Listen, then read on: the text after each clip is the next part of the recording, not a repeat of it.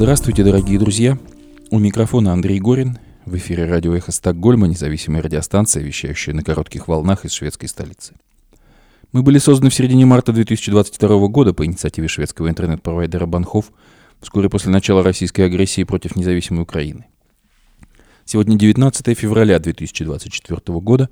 Полномасштабная война продолжается уже 726 дней.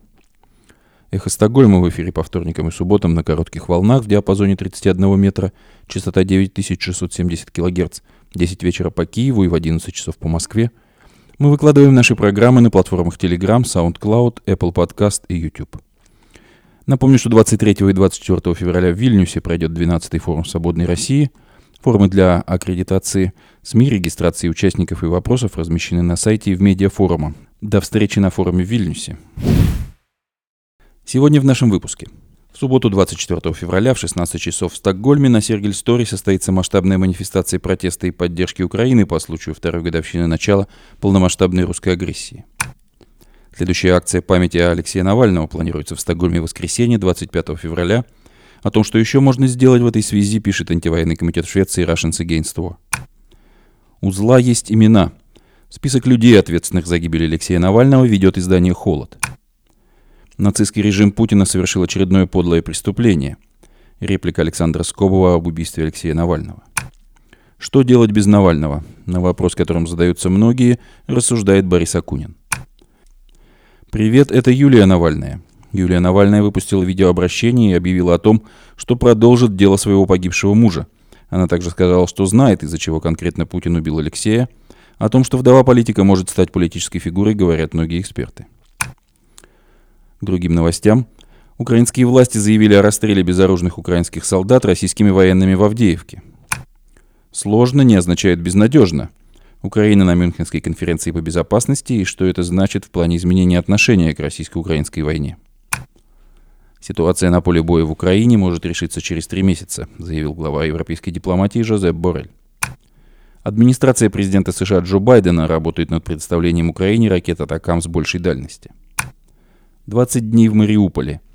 Фильм режиссера Мстислава Чернова о первых днях российского вторжения на территорию Украины в 2022 году удостоен награды Британской академии кино и телевизионных искусств «Бафта». Мы предложим сегодня вашему вниманию фрагменты стримов и эфиров различных медиа, посвященных убитому путинским режимом Алексею Навальному.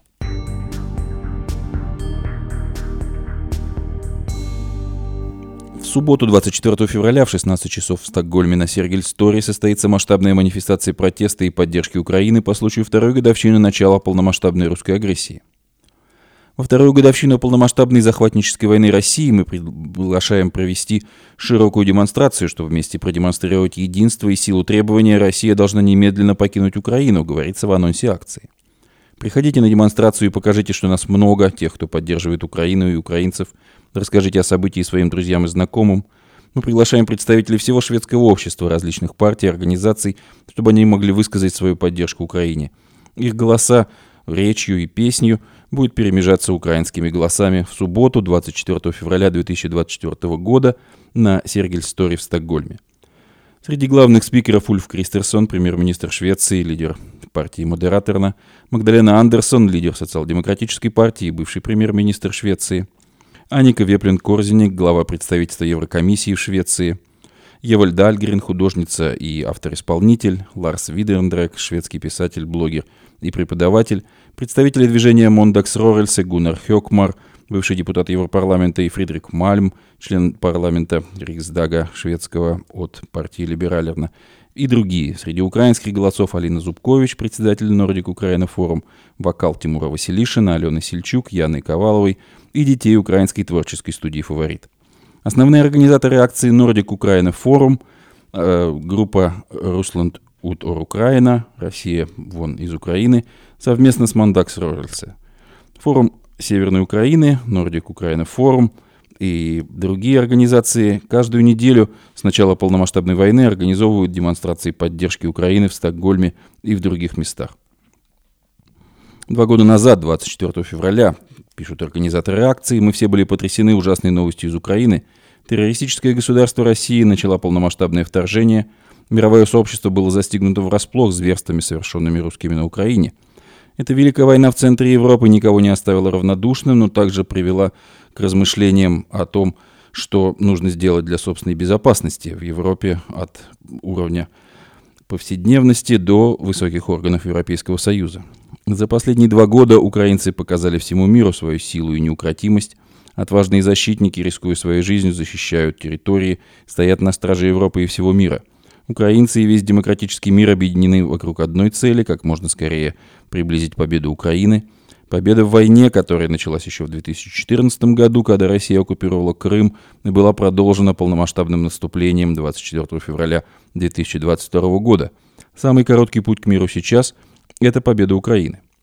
Шведское общество оказало огромную поддержку украинцам, спасающимся от войны. Шведы обеспечивают защиту десяткам тысяч украинцев.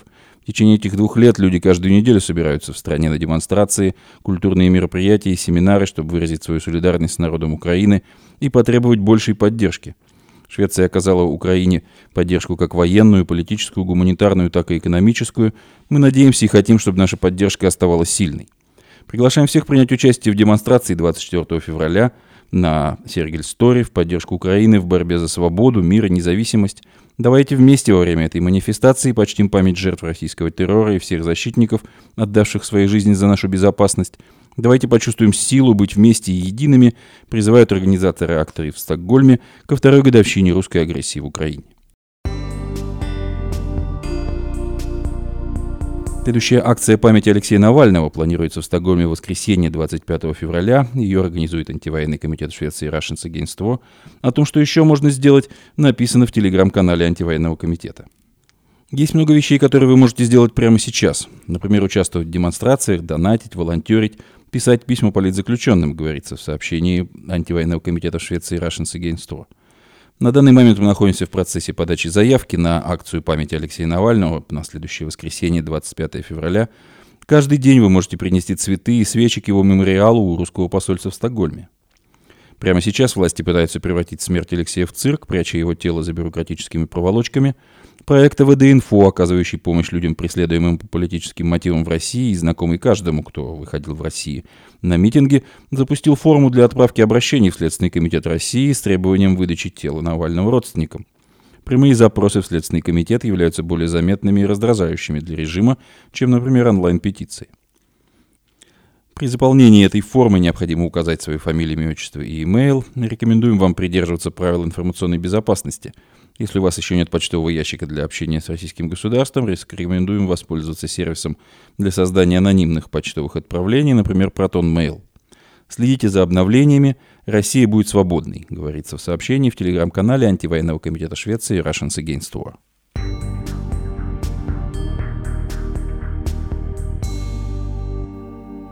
У зла есть имена. Список людей, ответственных за гибель Алексея Навального, ведет издание «Холод». Гибели Алексея Навального привели поступки и решения конкретных людей. Это работники колонии, которые держали его в пыточных условиях в ШИЗО, судьи, которые признавали эти пытки законными и игнорировали жалобы, следователи, которые возбуждали против него дела одно за другим, все, кто соглашался стать потерпевшими и свидетелями обвинения в этих делах. В знаменитом последнем слове на процессе по делу Ифраше назвал этих людей людьми, Навальный назвал этих людей смотрящими в стол. Это все те, кто мог бы не делать подлости, но тем не менее совершил их, находя возможное оправдание своим поступкам. Издание «Холод» показывает, кто стоит за каждым звеном этой цепи.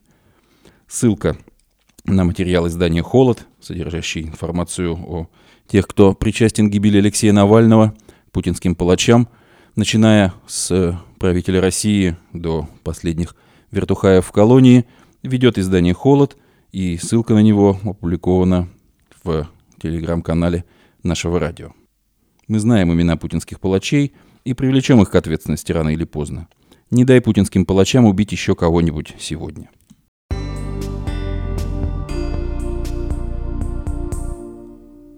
Нацистский режим Путина совершил очередное подлое преступление – Реплика Александра Скобова о гибели Алексея Навального. Методичное, долгое и мучительное убийство Алексея Навального завершилось его гибелью. Главари путинской мафии всегда были уверены, любого человека можно сломать, запугать или купить. У каждого человека есть своя цена. С Алексеем Навальным они просчитались. Он погиб несломленно. Он отдал жизнь за прекрасную Россию будущего, в которую до конца верил. Он доказал, что человек может отдать жизнь за то, во что верит – Вечная слава герою и светлая ему память. На Путине и его приспешниках лежит груз ответственности за чудовищные злодеяния. Одни хладнокровно убивают сотни тысяч людей. В Чечне, в Грузии, в Сирии в Украине. Казалось бы, что к этому можно добавить смерть еще одного человека, даже такого яркого и значимого, как Алексей Навальный. Но бывает, что чашу кровавых преступлений переполняет одна смерть. Пусть гибель Алексея Навального поможет миру наконец осознать, не может быть никакого компромисса и сосуществования с режимом бандитов и убийц. Режим Путина должен быть уничтожен. Палачи должны ответить за свои злодеяния. Сегодня долг каждого порядочного человека делать все, что в его силах, чтобы приблизить их конец, пишет Александр Скобов.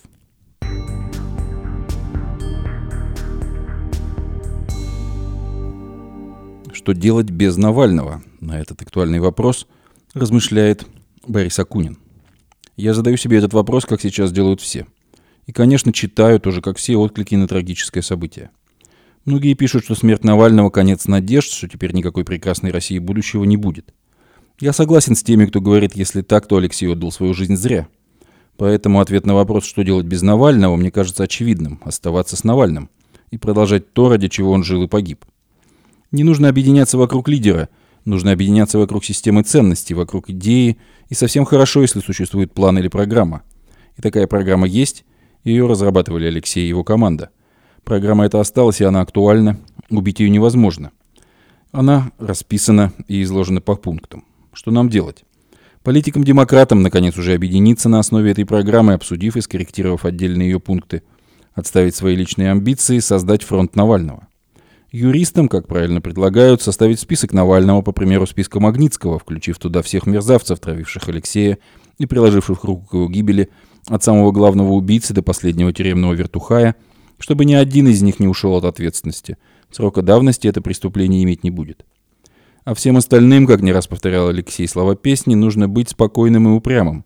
Спокойным вряд ли теперь получится, но упрямым обязательно. Пишет Борис Акунин.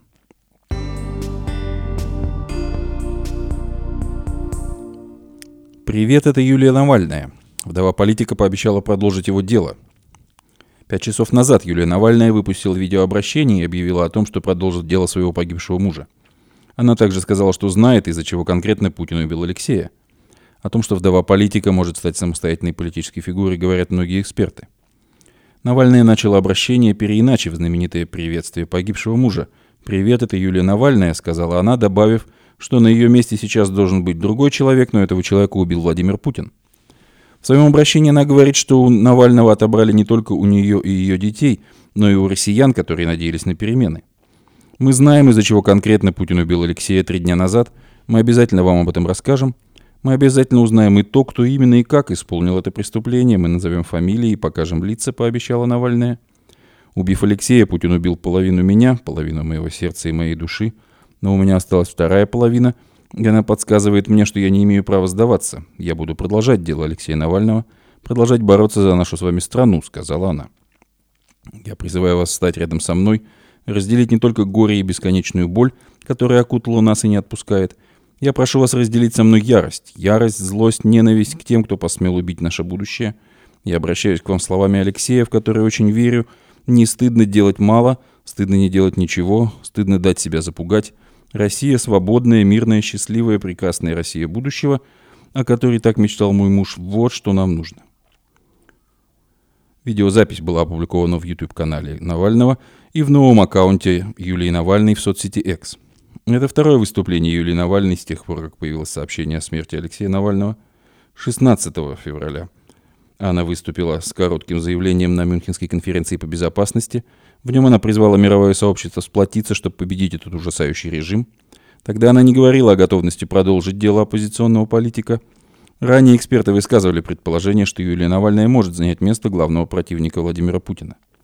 Юлия очень волевая женщина, так что, возможно, она сможет принять эстафету, но это будет очень и очень тяжело, говорил профессор Стэнфордского университета в США в интервью Financial Times – Юлия Навальная становится политической фигурой, хочет она того или нет, ее слово теперь приобретает особую значимость и вес в оппозиционной среде, внешней, внутренней, в политических и дипломатических кругах. Ей придется распоряжаться этим ресурсом, писала накануне политолог Татьяна Становая. Как указывает журналистка Фарида Рустамова, в последние годы Юлия Навальная находилась за границей. Она входит в совет директоров Международного фонда борьбы с коррупцией. О смерти лидера российской оппозиции в колонии, где он отбывал 19-летний срок, стало известно 16 февраля из сообщения Федеральной службы исполнения наказаний. За три дня, прошедшие с момента смерти Навального, его семья так и не получила его тело. Мать и адвокатов политика не пускают в морг Салихарди, где предположительно находится его тело.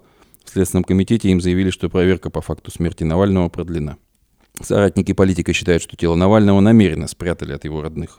Слушайте полностью обращение Юлии Навальной в нашем эфире. Привет, это Юлия Навальная. Сегодня в первый раз на этом канале я хочу обратиться к вам. Меня не должно было быть на этом месте. Я не должна была записывать это видео. На моем месте должен быть другой человек. Но этого человека убил Владимир Путин. Три дня назад Владимир Путин убил моего мужа Алексея Навального. Путин убил отца моих детей. Путин отнял самое дорогое, что у меня было, самого близкого и самого любимого человека. Но еще Путин отнял Навального у вас, где-то в колонии на Крайнем Севере, за полярным кругом, в вечной зиме Путин убил не просто человека Алексея Навального, он вместе с ним захотел убить наши надежды, нашу свободу, наше будущее уничтожить и свести на нет лучшее доказательство того, что Россия может быть другой. Что мы сильные, что мы отважные, что мы верим и отчаянно боремся и хотим жить по-другому. Мы вместе превратим нашу страну в прекрасную Россию будущего.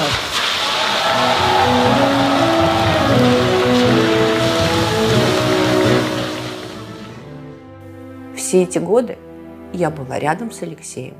Выборы, митинги, домашний арест, обыски, задержания, тюрьмы, отравления, снова митинги, аресты и снова тюрьма. Вот наша последняя с ним встреча в середине февраля 2022 года. Наша последняя фотография. Ровно через два года Путин его убьет. Все эти годы я была рядом с Алексеем. Я была счастлива быть рядом с ним и поддерживать его. Но сегодня я хочу быть рядом с вами, потому что я знаю, что вы потеряли не меньше, чем я. Алексей умер в колонии после трех лет мучений и пыток. Он не просто сидел, не сидел, как сидят другие. Его пытали, его держали в карцере, в бетонной коробке. Пожалуйста, просто представьте, эта комната 6 или 7 квадратных метров. В ней нет ничего, кроме табуретки, раковины, дырки в полу вместо туалета и кровати, которую пристегивают к стене, чтобы на нее нельзя было прилечь. Кружка, книжка одна и зубная щетка. Больше ничего у него не было. Сотни дней. Над ним издевались, отрезали от мира – не давали ручку и бумагу, чтобы написать письмо мне или нашим детям. Его морили голодом. Три года голода. А он не то, что не сдавался, он все время поддерживал нас. Подбадривал, смеялся, шутил, воодушевлял. Ни на долю секунды не засомневался в том, за что он борется и ради чего страдает. Моего мужа было не сломить, и ровно поэтому Путин его и убил. Позорно, трусливо, так и не решившись взглянуть ему в глаза или просто назвать его имя. И также подло и трусливо они сейчас прячут его тело, не показывают его матери, не отдают. И жалко врут и выжидают, когда там исчезнут следы очередного путинского новичка. Мы знаем, из-за чего конкретно Путин убил Алексея три дня назад. Мы скоро вам об этом расскажем. Мы обязательно узнаем и то, кто именно и как именно исполнил это преступление. Мы назовем фамилии и покажем лица. Но главное, что мы можем сделать для Алексея и для себя, это продолжать бороться. Больше отчаяния, яростнее, чем раньше. Я знаю, кажется, что больше уже невозможно, но надо больше – собраться всем вместе в один сильный кулак и ударить им по этому обезумевшему режиму, по Путину, по его друзьям, по бандитам в погонах, по ворам и убийцам, искалечившим нашу страну. Я знаю, я чувствую, что вас раздирает на части вопрос. Но зачем он вернулся? Зачем добровольно бросился в лапы тех, кто его уже однажды почти убил? Зачем такая жертва? Ведь мог бы спокойно жить, заниматься собой, семьей, мог не говорить, не расследовать, не выступать и не бороться. А он не мог. Алексей больше всего на свете любил Россию, любил нашу страну, вас. Он верил в нас, в нашу силу, в наше будущее, в то, что мы достойны лучшего. Не на словах верил, а на деле. Настолько глубоко и искренне, что был готов отдать за это свою жизнь. И его огромной любви нам хватит, чтобы продолжить его дело. Настолько долго, насколько понадобится. Так же яростно и так же смело, как это делал Алексей.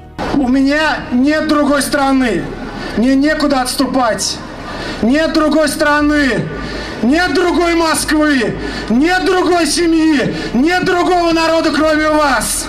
Все думают сейчас, ну где брать эти силы? Как жить дальше? Вот где мы возьмем силы.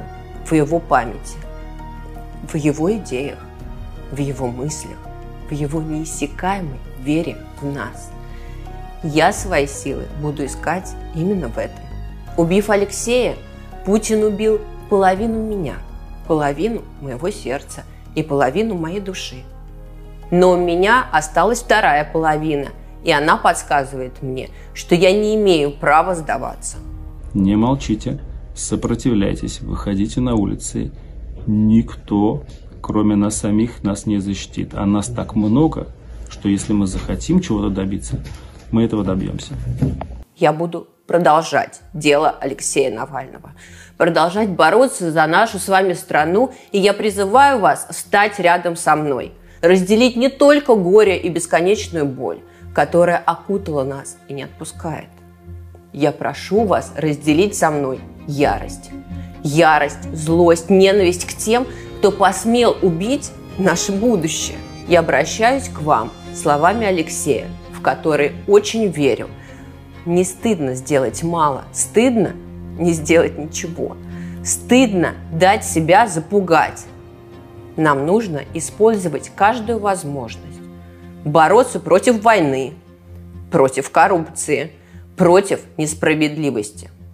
Бороться за честные выборы и свободу слова. Бороться за то, чтобы вернуть нашу страну себе. Я понимаю, за что я борюсь. Я борюсь за новое будущее для своей семьи, для своих детей. Россия свободная, мирная, счастливая, прекрасная Россия будущего, о которой так мечтал мой муж. Вот что нам нужно. Я хочу жить в такой России. Я хочу, чтобы в ней жили наши с Алексеем дети. Я хочу вместе с вами ее построить. Именно такую, какую ее представлял Алексей Навальный. Полную достоинства, справедливости и любви. Только так и никак иначе немыслимая жертва, которую он принес, может стать не напрасной. Боритесь и не сдавайтесь. Я не боюсь, и вы ничего не бойтесь. Мы сильны. Все, что нужно для торжества зла, это бездействие добрых людей. Поэтому бездействовать не надо.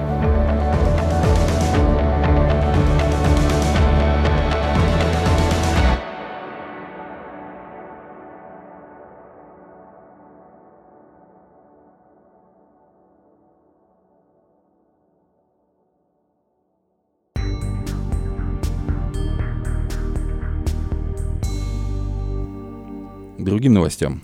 В Украине расследуют сообщения о предполагаемых расстрелах пленных солдат ВСУ в Авдеевке.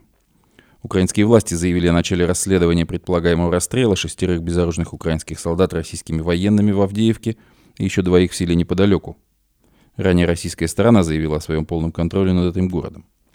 Согласно информации, размещенной в телеграм-канале прокуратуры Донецкой области Украины, начато досудебное расследование в уголовных производствах по фактам нарушения законов и обычаев войны, соединенного с умышленным убийством. 18 февраля в одном из телеграм-каналов появилось сообщение о расстреле шестерых пленных военнослужащих ВСУ на одной из позиций в Авдеевке. По информации украинской прокуратуры, это были тяжелораненые бойцы, которые не могли передвигаться самостоятельно и ждали эвакуации. Вооруженные силы России систематически и цинично нарушают нормы международного гуманитарного права на территории Донецкой области.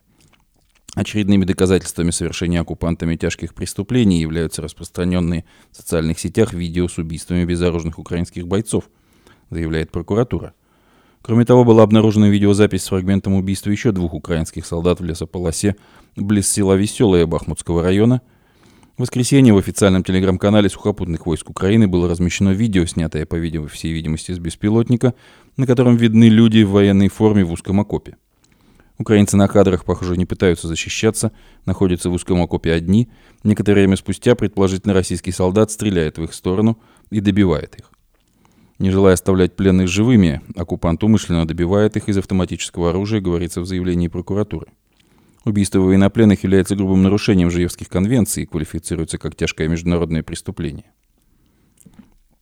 Это не первый случай, когда Россия совершает военные преступления –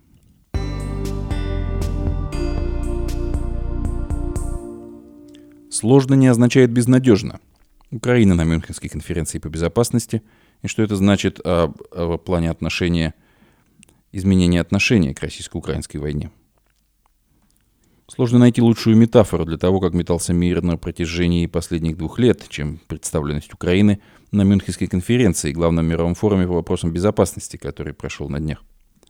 Два года назад президент Украины Владимир Зеленский выступал с его трибуны в костюме – он просил мировых лидеров предоставить его стране гарантии безопасности и хотя бы дать европейские перспективы. На границе с Украиной стояли тогда десятки тысяч российских военных. Часть слушателей относились к словам Зеленского как к блаже, другие, как показало время, более осведомленные, предлагали ему под любым предлогом остаться в Мюнхене. Зеленский вернулся в Киев и там же через пять дней встретил полномасштабное вторжение России лицом к лицу.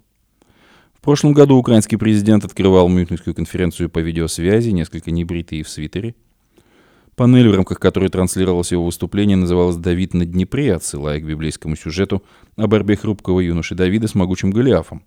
В куларах конференции тогда много говорили о стратегическом поражении России.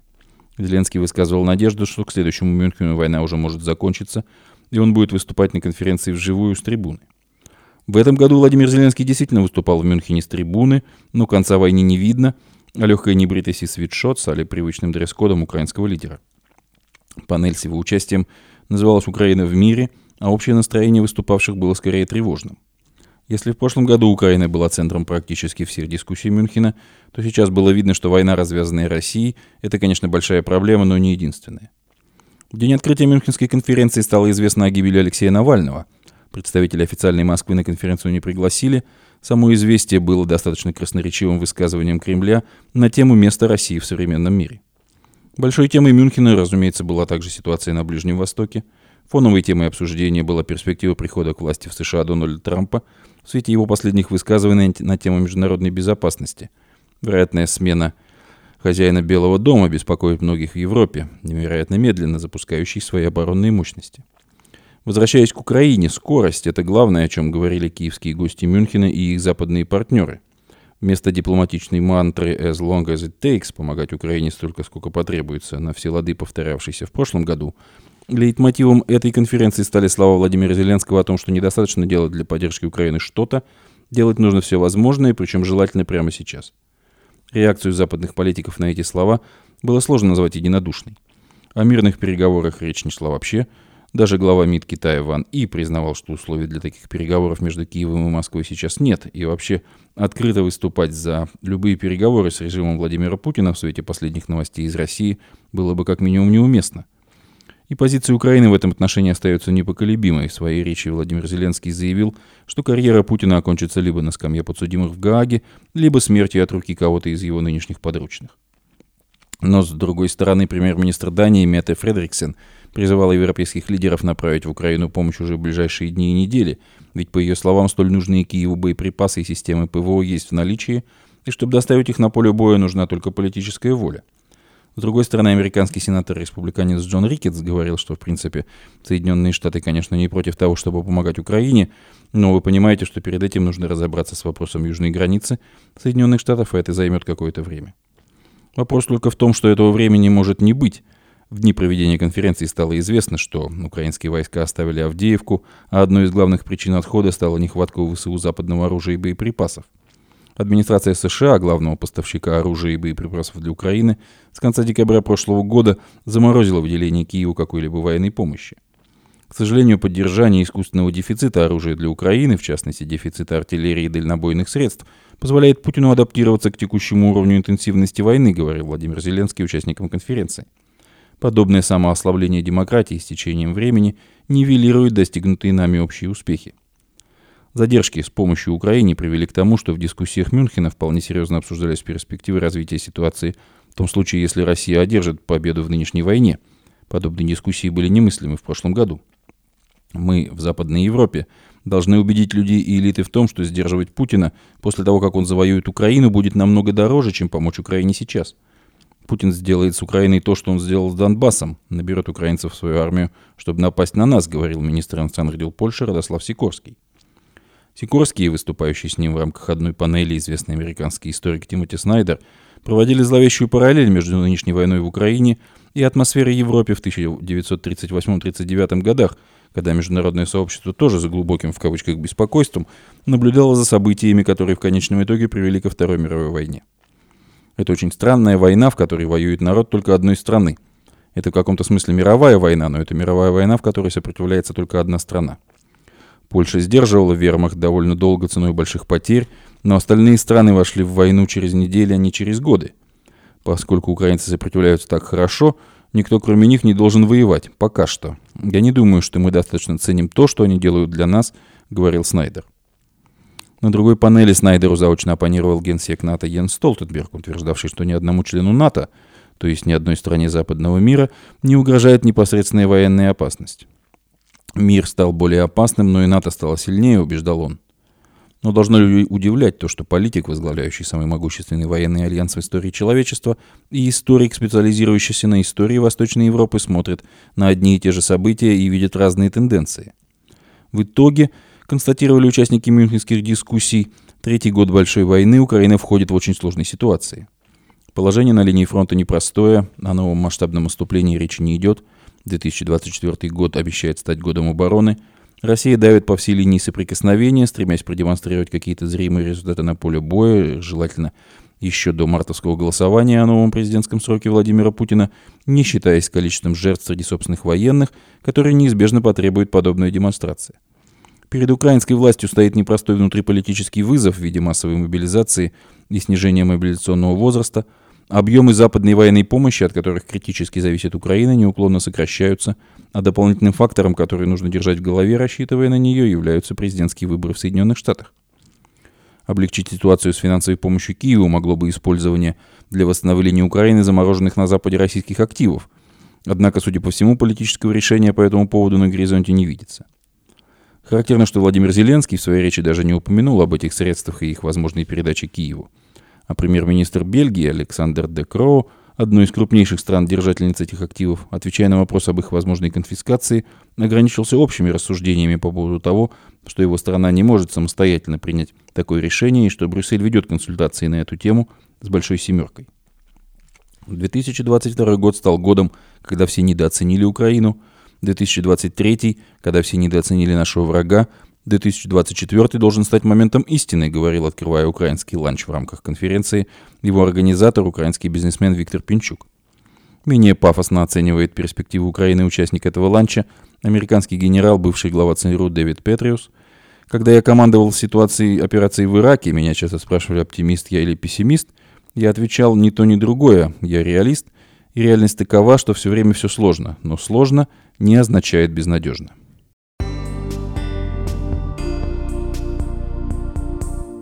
Ситуация на поле боя в Украине может решиться через три месяца, полагает глава европейской дипломатии Жозеп Барель.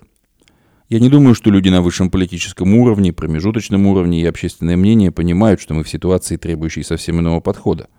Не просто давайте посмотрим в следующем месяце на совете глав МИД. Нет.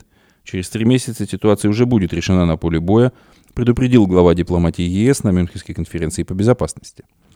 Надо понять, что мы в ситуации войны, подчеркнул глава европейской дипломатии. По его словам, нет времени на очередные саммиты, настало время для другого измерения политики. Люди должны быть гораздо более гибкими, вовлеченными, точными. Пока у нас много стратегий, но мало действий, констатировал Борель. Он призвал перейти на уровень, уровень поддержки Украины. ЕС колебался в вопросах поставок слишком часто. Два года назад мы были готовы послать каски, сейчас мы передаем F-16, но прошло два года. Если бы мы приняли это решение быстрее, возможно, ситуация на фронте была бы другой, считает Барель. Он подчеркнул, что ЕС не может играть геополитическую роль, если не будет готов защитить тебя.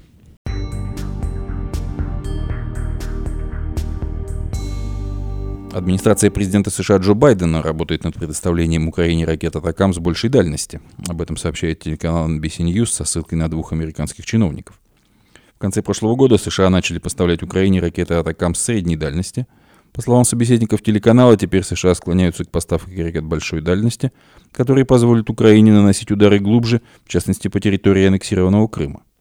Однако, как отмечает NBC News, вопрос о финансировании поставок оружия Украине все еще не решен – на прошлой неделе Сенат США одобрил пакет помощи Украине, Израилю и Тайваню совокупно на сумму 95 миллиардов долларов. Пока не ясно, примет ли этот законопроект Палата представителей, который контролируют республиканцы. Представители Министерства обороны США сообщили NBC News, что у США ограниченный запас ракет «Атакамс» и что они вряд ли отправят их в Украину, если не будут выделены деньги для пополнения собственных американских запасов. По словам американских чиновников, если Конгресс одобрит увеличение финансирования поставок оружия Украине, США могут включить систему атакам с дальнего действия в один из первых пакетов военной помощи. Собеседники телеканала также допустили, что США могут попросить союзников предоставить Украине ракеты и пополнить заказ, за, запасы «Атакамс». Сенат США 13 февраля проголосовал за законопроект по дополнительным оборонным расходам на 95 миллиардов долларов, в том числе о выделении 60 миллиардов Киеву. Позднее президент США Джо Байден призвал Палату представителей безотлагательно рассмотреть инициативу – Спикер Палаты представителей, республиканец Майк Джонсон, настаивает, что любой пакет международной военной и гуманитарной помощи должен также включать меры по обеспечению безопасности на границе США с Мексикой.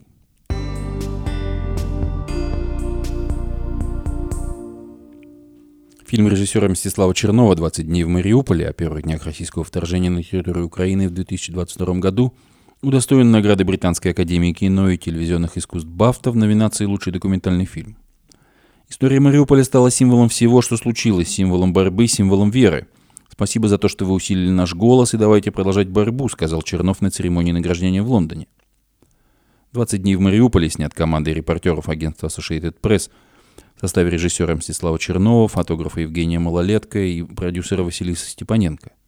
Группа снимала осаду города в течение 20 дней и уехала, когда российские войска подошли уже очень близко к городу и захватили его часть.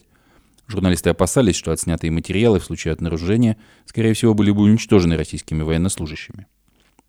Фильм «20 дней в Мариуполе» уже удостоен Пулитцеровской премии. Фильм получил приз зрительских симпатий на американском фестивале независимого кино «Санденс» и премию гильдии режиссеров Америки. Картина номинирована на премию «Оскар» в номинации «Лучший документальный фильм». Посмотреть фильм на территории России и других постсоветских стран можно на созданной медиакомпарации «Радио Свободная Европа. Радио Свобода» в бесплатной стриминговой платформе «Вот-вот».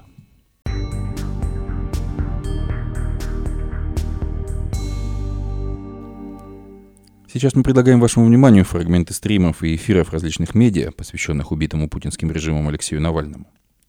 Приветствую, друзья. Я Виталий Портников. Гибель в колонии Алексея Навального – вне всякого сомнения, можно причислить к тому целому ряду политических убийств, которые российский режим совершает на протяжении последних 20-летий. Поэтому я не очень понимаю тех, кто говорит о том, как переменилась Россия за эти десятилетия. Да, возможно, отличие авторитарного государства от тоталитарного в том, что авторитарное государство пытается делать все тайно, и не признает своей ответственности. А тоталитарное государство делает все на показ этой ответственности, не страшась. Но ведь и сейчас российские официальные власти уже говорят, что они не имеют никакого отношения к гибели человека, которого все видели по э, видеосвязи буквально за день до его смерти. А некоторые российские политики, такие как лидер э, «Справедливой э, России» Сергей Миронов, уже утверждают, э, что гибель Алексея Навального выгодна только врагам России, и ее нужно тщательно расследовать. Даже сейчас, когда все мы прекрасно понимаем, что речь идет о политическом убийстве, российский режим даже и не пытается взять на себя ответственность за происшедшее. И единственное, что отличает меру этой ответственности от меры ответственности российского режима за убийство бывшего первого вице-премьера Российской Федерации и одного из самых популярных российских оппозиционных политиков Бориса Немцова, так это то, что убийство Немцова произошло на улице. Правда, практически под окнами резиденции Владимира Путина. А убийство Алексея Навального произошло в государственном учреждении. И именно поэтому мера ответственности российской власти в ситуации, когда мы говорим о гибели Алексея Навального, в разы выше, чем ее мера ответственности за все заказные убийства, которые мы наблюдали на протяжении путинских э, десятилетий. И, разумеется, за те убийства, которые еще совершит э, российский режим в будущем. Я думаю, в его склонности к преступлениям никто и не сомневается. Сейчас, конечно, возникают вопросы. А зачем это вообще нужно российскому президенту? Какой смысл уничтожать оппонента, который еще долгие годы мог находиться в тюремном заключении, да и вообще никогда не выйти из колонии, если ему паять один приговор э, за другим. И тут мы забываем, что речь идет скорее об удовольствии. Об удовольствии уничтожать э, тех, э, кто более не нужен для какой-либо самостоятельной политической игры. Кто гораздо важнее мертвым, чем в качестве материала для обменного фонда. Мы прекрасно понимаем, почему после неудавшегося отравления Алексея Навального в России Владимир э, Путин был готов выпустить э, его на лечение в Германию, уступив просьбам тогдашнего федерального канцлера этой страны Ангелы Меркель. Вовсе не потому, что он опасался какой-то серьезной реакции Запада. Навального тогда спасла подготовка Путина к войне против Украины. Вернее, к тому самому Блицкригу, который обернулся этой многолетней страшной войной. Путин считал, что энергетическая зависимость Европы от Российской Федерации, которая должна была окончательно сложиться после того, как Россия по завершении строительства Северного потока-2 могла отказаться от э, услуг украинской газотранспортной системы, является важным предисловием для того, чтобы Запад согласился со сменой режима в Украине, присоединением части территории этой страны к Российской Федерации и превращению оставшейся территории в марионеточное государство по образцу Лукашенковской Беларуси. И ради того, чтобы этот план удался, Путин не хотел э, портить отношения с Берлином. По его мнению, он затаскивал Германию в ловушку, из которой ей никогда уже было не выбраться. И в этом он, кстати говоря, точно так же просчитался, как э, с Блицкригом, э, организованным им вскоре против украинского государства.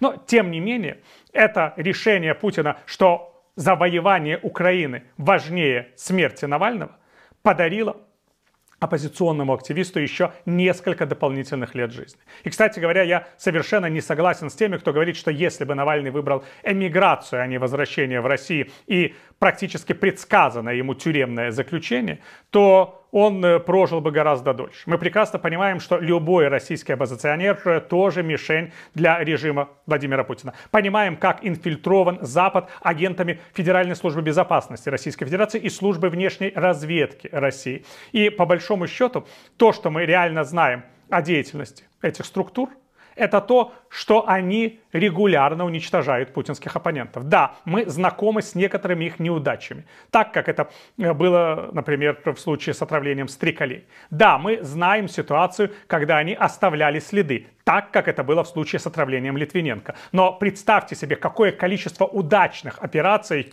служба внешней разведки Российской Федерации и Федеральная служба безопасности Российской Федерации провели за эти годы на территории стран цивилизованного мира так, что их преступления оказались обыкновенными случайными смертями. Такой же случайной смертью, кстати, сейчас они пытаются выдать э, смерть Алексея Навального.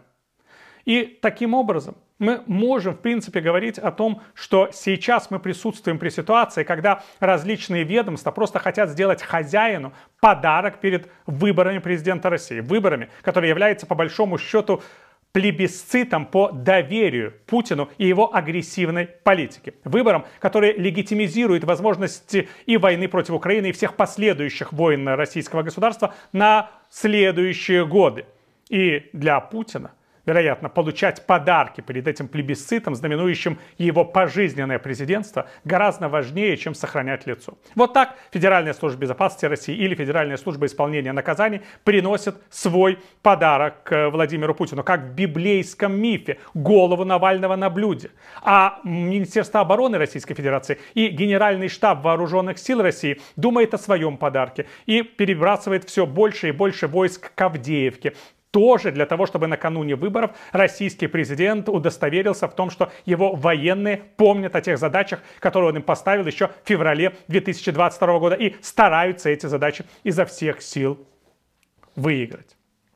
Я не могу назвать себя поклонником политической деятельности Алексея Навального и неоднократно говорила о том, где я не согласен э, с его подходами, и когда речь шла о его старых высказываниях относительно Крыма, и когда речь шла о так называемом умном голосовании, сейчас, по большому счету, речь не об этом, как мы прекрасно понимаем, а речь еще об одной жертве жестокого подлого режима, который еще раз напоминает, что он не готов останавливаться ни перед какими красными линиями, что нет тех препятствий, которые не готов бы был взять Владимир Путин перед своим окружением, перед русским народом, чтобы доказать ему, что Россия сегодня в своем противостоянии с Западом и в своем защите тоталитаризма готова на все, на все, буквально на все. Если кто-то считает, что есть что-либо, что остановит Путина, это наивный человек, которому рано или поздно придется удостовериться в беспочвенности своих надежд, что где-то этот человек действительно способен остановиться. И это, кстати, большой вопрос к российской политической элите. Даже сегодня, даже сейчас. Действительно ли эта элита готова гибнуть с Владимиром Путиным в пожаре ядерной войны, которая не непременно может произойти, если его политическая шизофрения будет развиваться все дальше и дальше такими же галопирующими темпами, которые мы в очередной раз увидели в нелепой беседе российского президента с американским комментатором Талкером Карсоном. Ведь все это так. Мы же видим, что этот человек, который всегда обладал изощренным инстинктом самосохранения и умением планировать спецоперации по уничтожению своих оппонентов. Сейчас буквально сбрендил на своей исторической шизофрении и мессианской роли. Что это уже не просто президент, не просто диктатор, а некое существо, витающее в империях и уверенное, что оно может карать и миловать кого угодно, когда вздумается. Целые народы, целые государства, своих политических врагов. Уничтожать их даже тогда, когда они не представляют никакой серьезной опасности. И в этом опасность Путина для России – я уже об Украине и соседних государствах не говорю. Понятно, что эти государства мишень для войны, что их гражданам ничего хорошего от Путина ждать не приходится, и что мы находимся только на первых этапах противостояния с Россией. Этого даже, мне кажется, объяснять не приходится. Это понимает каждый, против кого Путин разворачивает свои войска и не готовится ни к какому позитивному финалу на годы, на десятилетия. Понимает, что ему придется жить во мраке. Но сама Россия, она ведь тоже затягивается Путина в такой же мрак, в такую же безысходность, в такую же бесперспективность, в такое же сумасшествие, какое затягиваются все остальные страны, которые являются мишенью для российского президента и его окружения. Поэтому об этом стоит задуматься, пока еще есть над чем задумываться.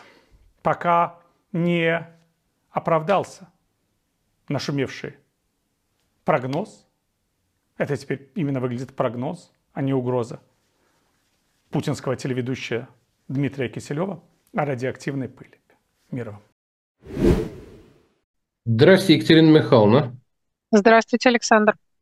А, спасибо большое, что нашли возможность к нам а, выйти ненадолго. А, скажите, пожалуйста, Екатерина Михайловна, вот э, абстрагируясь даже от того, что произошло сегодня, пока абстрагируясь, что происходит с нацией, с народом, у которого лидер, который олицетворяет будущее, вот с ним что-то происходит трагическое, он, значит, исчезает.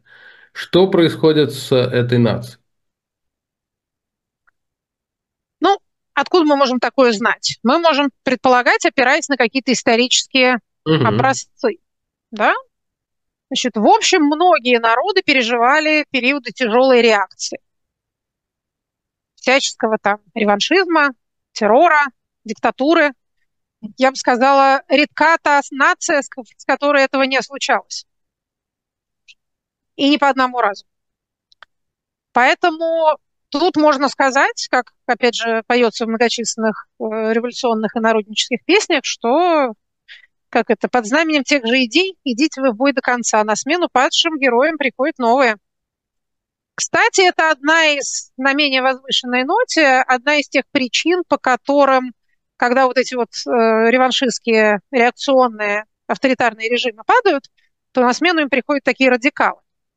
Вот теперь понятно немножко становится, да, что у тех людей, которые приходят на смену, у них длинный список всего пережитого. И когда они переживали моменты, подобные тем, которые мы переживаем сегодня, они обещали себе и друг другу, что когда момент настанет, то мы это вспомним. Да? И потом, когда им говорят о национальном примирении, о согласии, о том, о сём, они говорят, да-да, только сначала нас всех перевешиваем. Вот каждый сегодня может, так сказать, вжиться в это мироощущение, которое владело многими людьми в России, например, сто лет тому назад. И многими людьми много где еще. Потому что есть что припомнить. А дальше вся эта спираль насилия пресловутая начинает раскручиваться. Поэтому, если можно что-то посоветовать особо умным людям, которые заняты удержанием власти любой ценой, то это не доводите до зверения. Это потом имеет последствия. Но кому это скажешь? И не поздно ли это уже говорить? Какую роль э, играл Алексей Навальный э, сейчас, спустя три года после э, заключения в тюрьму, э, спустя два года после начала войны, перевернувшей э, буквально все мироустройство? Какую он роль э, играл для российского общества, для российской политики? Об этом мы можем судить, опираясь на социологические данные, на что еще?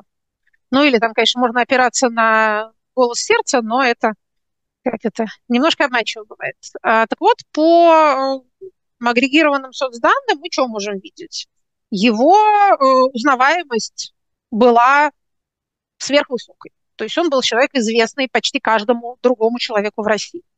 Отношение к нему было разным. Более того, в 2021 году, когда он вернулся и был арестован, то его узнаваемость повысилась, и одновременно отрицательное отношение к нему выросло. То есть те люди, которые раньше о нем не знали, узнали о нем из официальных источников нечто плохое. Они стали его узнавать, но при этом, так сказать, э, плохо к нему относиться. Это э, то, что происходит с теми людьми, за которых берется пропаганда. Не, не, неуместным прозвучит это сравнение, но похожая динамика была у Пригожина. Когда узнаваемость у него резко пошла вверх, одновременно выросла доля тех, кто отрицательно оценивал его деятельность. Значит, для людей, настроенных антивоенно, а это много людей. Ну, сейчас уже э, к концу 23-го, началу 24 года мы можем уже сказать, что война не популярна среди всех кругов. Среди провоенных, антивоенных, пропутинских, антипутинских. Э, все хотят, чтобы она закончилась быстрее. Только представляют себе это окончание по-разному, на разных основаниях.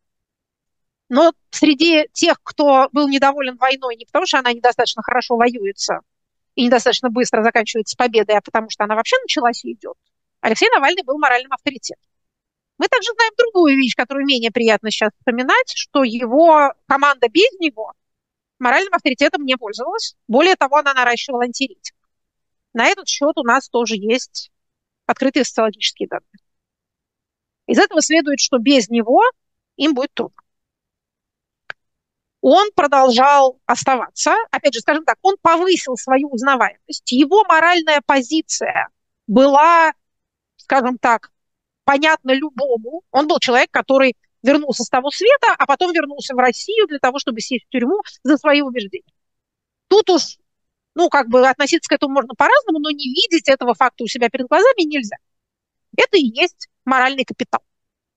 Таким больше никто не обладает, за исключением, наверное, Ильи Яшина, дай бог ему здоровья, но Яшин гораздо менее известен. Вот теперь этот моральный капитал и, соответственно, капитал политический, то есть, проще говоря, о чем мы говорим, употребляя эти термины, возможность призвать людей к чему-то, и они это сделают. Что такое влияние? Да? Авторитет по выбору Есть власть, есть авторитет. Власть – это я начальник, ты меня слушаешь, потому что иначе я тебя уволю, или если ты меня послушаешь, я тебе заплачу. Это власть. Авторитет – это возможность заставить, ну или как бы убедить людей выполнять твои указания без э, насилия или угрозы насилия и без вознаграждения. Без стимуляции, так сказать. Совершенно верно. Или, или со стимулами иного А вот это вот авторитет. Все хотят, естественно, того и другого, да, и можно без хлеба. Все хотят пользоваться и властью, и авторитетом, потому что одной палкой, одной дубинкой особо не, не навластвуешься, или это дорого, долго-дорого, малоэффективно. А, так вот, авторитет – это как раз вот такая возможность сказать, а давайте, граждане, там, вы выйдете на митинг, а давайте вы там пришлите денег, вы подпишетесь за Надеждина, вы проголосуете таким-то образом, и люди это делают. Такой авторитет был у Навального. Он его демонстрировал раз за разом в самых разных ситуациях, по самым разным пунктам, скажем так. Я не уверена, что у его команды он есть. Я не уверена, что он, так сказать, transferable, передаваем. Но это мы все увидим.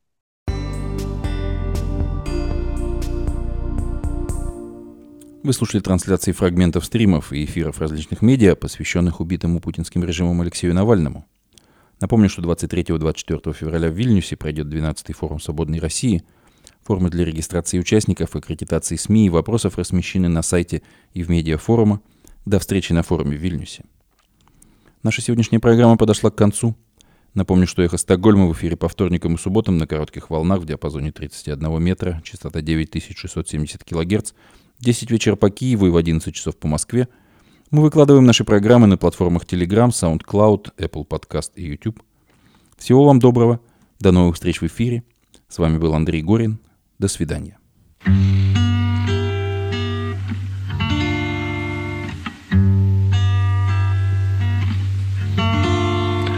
За чужую печаль и за чье-то незваное детство детства Нам воздастся огнем и мечом И позором вранья Возвращается боль, потому что ей некуда деться.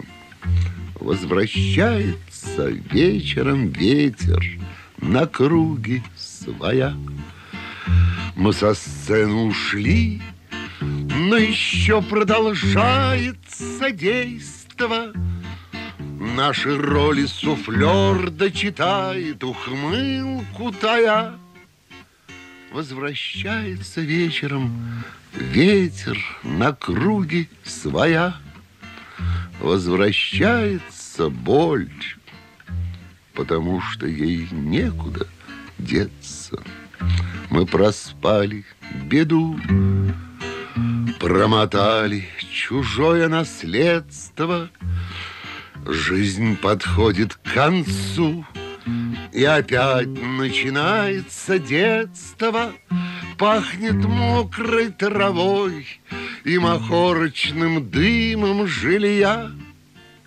Продолжается действо без нас, Продолжается действо. Возвращается боль, потому что ей некуда деться. Возвращается вечером ветер на круги своя.